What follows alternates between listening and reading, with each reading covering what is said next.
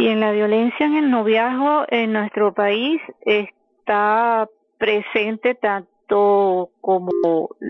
cualquier otro diagnóstico se haga de la de la violencia hacia las mujeres. Esto eh, se presenta en la violencia en el noviazgo de una manera casi imperceptible porque hay una serie de conductas de, de poder y control por parte del hombre, del joven en este caso, que empieza a actuar eso, y de sumisión y de aceptación, entre comillas, de, de la joven, de la muchacha, y que son, son aprendidas, tienen, son roles estereotipados eh, aprendidos y están presentes en casi todas nuestras relaciones. Lo que pasa es que están aceptadas socialmente, están normalizadas, entre comillas, y entonces por eso se aceptan, se perdonan y van iniciándose entonces dentro de lo que se ha dado a llamar el ciclo em, creciente y en espiral de la violencia contra las mujeres. Eh, nada es natural ni innato, no nacimos de esa manera. No, pero eso es natural en las parejas. Si te pega, te ama, esos dichos que hay, ¿no? Lo primero que habría que identificar sería que el, el joven funciona y, y, la joven este, cae en, esa, en ese ciclo, el de la manipulación el del chantaje. Esto es difícil, inclusive para un adulto que ha pasado por muchas de estas experiencias, identificarlo al comienzo, porque es tremendamente sutil. Él puede decir frases como, es que ya no me quieres, cuando te quiere obligar a hacer algo que tú sabes que no quieres. Todo el mundo sabe que no quiere algo porque le molesta, porque, porque mm, no le gusta porque cree que está en contra de sus principios o de su manera de ser o que no está preparada para ello,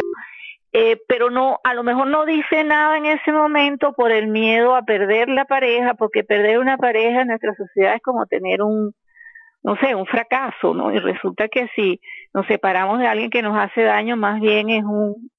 un, paso bueno en la vida porque de eso se aprende, ¿no? Entonces esa manipulación que se puede, eso se puede enseñar en prevención a no caer en las provocaciones, puede tener detrás también una amenaza.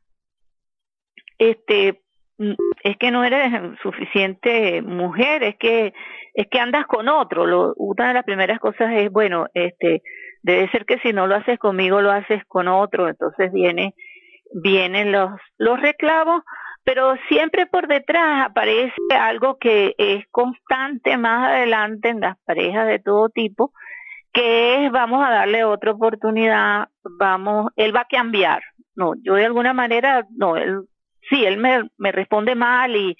y grita o me hace una escena de, de celos, eh, pero él va a cambiar porque yo lo puedo cambiar. Nadie puede cambiar a nadie, ni siquiera los psicólogos podemos si la persona no quiere tienes que tener una curiosidad, aunque sea para, para cambiar, para poder eh, lograrlo, ¿no? Después de, bueno, de mucho tiempo de trabajar, digamos que yo trabajé casi que, bueno, con adultos en la universidad, pero